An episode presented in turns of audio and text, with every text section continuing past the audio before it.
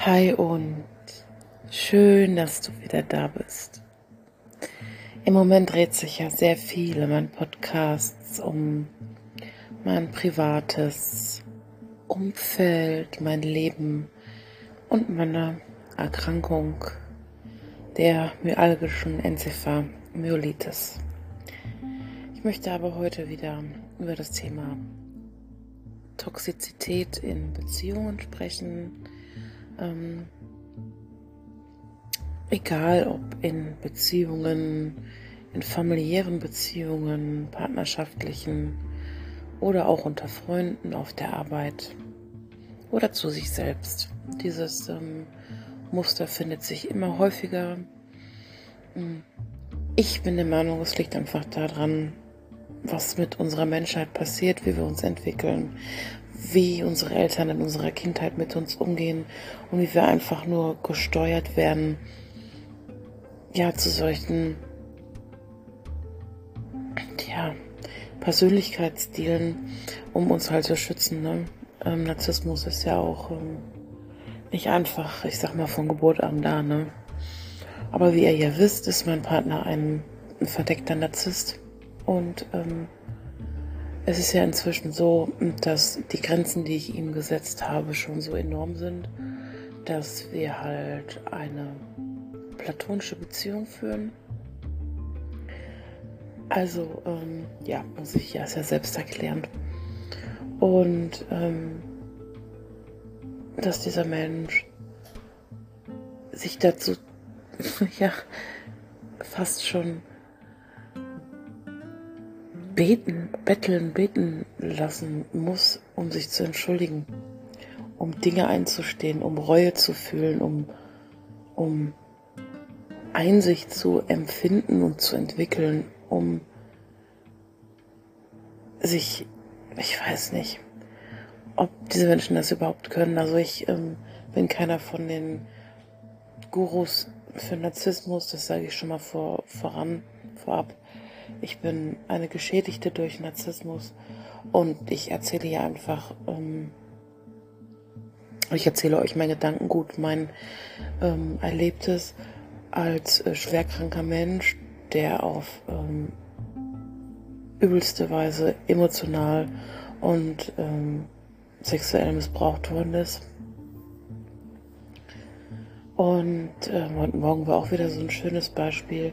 Ich bin halt nach dem Duschen zusammengebrochen. Es wären einige, die unter MECFS, also myalgischer Enzephalmyelitis, äh, leiden oder dem Post-Vax-Syndrom, dem Post-Covid-Syndrom mm, oder ähnlichen Erkrankungen leiden, kennen. Dass man dann manchmal so in sich zusammensackt und ich liege halt immer linksseitig in meinem Bett und der Abgrund zum Boden und zum Tisch ist da halt das, was in den meisten Fällen dann halt passiert, wenn ich zusammensage, dass mein Kopf in die Richtung fällt. Und ähm, ja, ihn kotzt es an, wenn es mir schlecht geht. Würde er so nie unterschreiben, aber ähm, alles, was er tut und wie er sich verhält, ähm, ja, spricht Bände. Ne? Ähm, auch keine Entschuldigung, wie der Geburtstag meiner Mutter gestern verlaufen ist. Ähm, so am Rande mal und ähm, er fragt doch nicht nach, wie es mir da geht oder so. Ähm, er zog auf jeden Fall den Tisch weg, weil er mir helfen wollte. Und dann bin ich halt weiter nach vorne gekippt, weil ich mich ja nicht halten konnte. Dann hat er laut gelacht und hat gesagt, ja, nee, ist klar, immer das Gleiche mit dir, hat die Tür, äh, ist raus, hat mich hängen lassen, ähm, ist raus und hat die Malteser angerufen, dass die mich dann hochheben sollen. Ähm, hat aber nicht geguckt, ob mein Kehlkopf oder irgendetwas irgendwie so hängt, dass ich keine Luft kriege.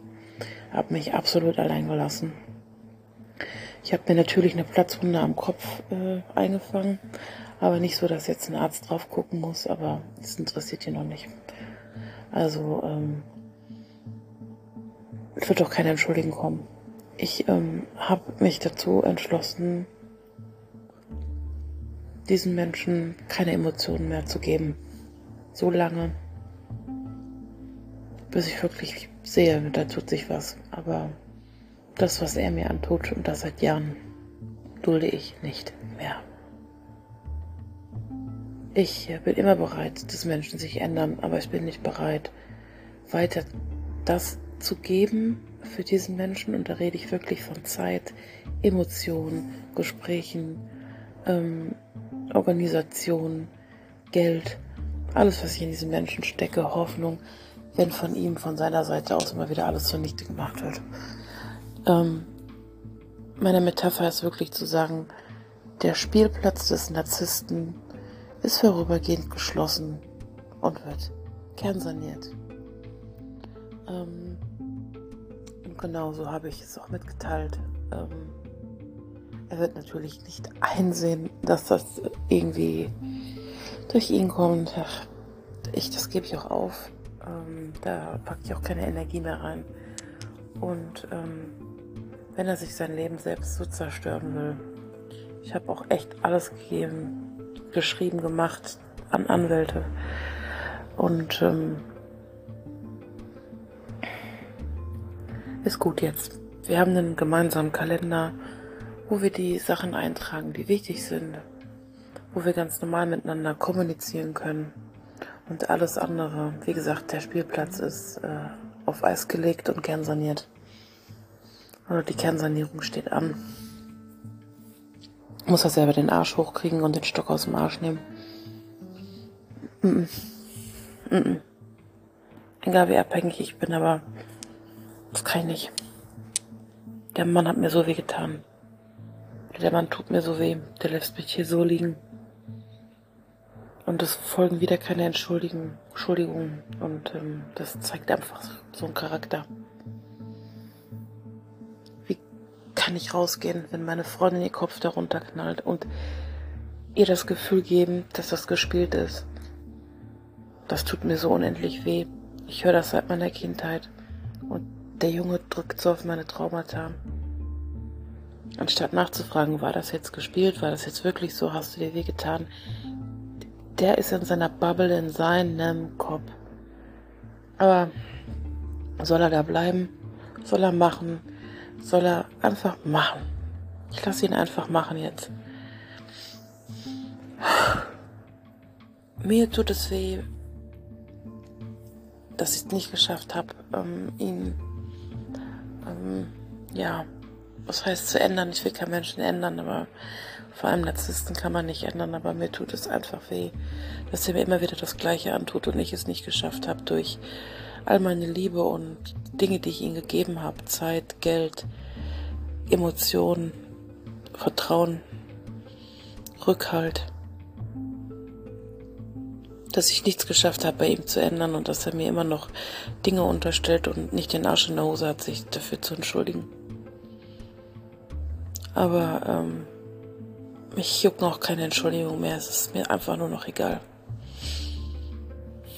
Ich werde heute ein paar Tränen vergießen, damit der Schmerz einfach fließen kann, den er mir antut. Und ähm, werde einfach ganz normal weitermachen. Ich werde keinen Streit mehr provozieren. Ich werde einfach den Spielplatz geschlossen halten und versuchen zu akzeptieren, dass er so ist, wie er ist. Entweder er ändert sich oder nicht. Er weiß sowieso, was sonst passiert. Ja, danke, dass ich mich wieder ausreden konnte. Ich weiß nicht, wo ich sonst mit meinen Gedanken hin sollte als in meinen Podcast. Weil hier habe ich wenigstens noch die Hoffnung, Menschen zu erreichen, denen es ähnlich geht und Sowas tut ja auch immer gut zu hören. Also, the playground is closed. Danke fürs Zuhören.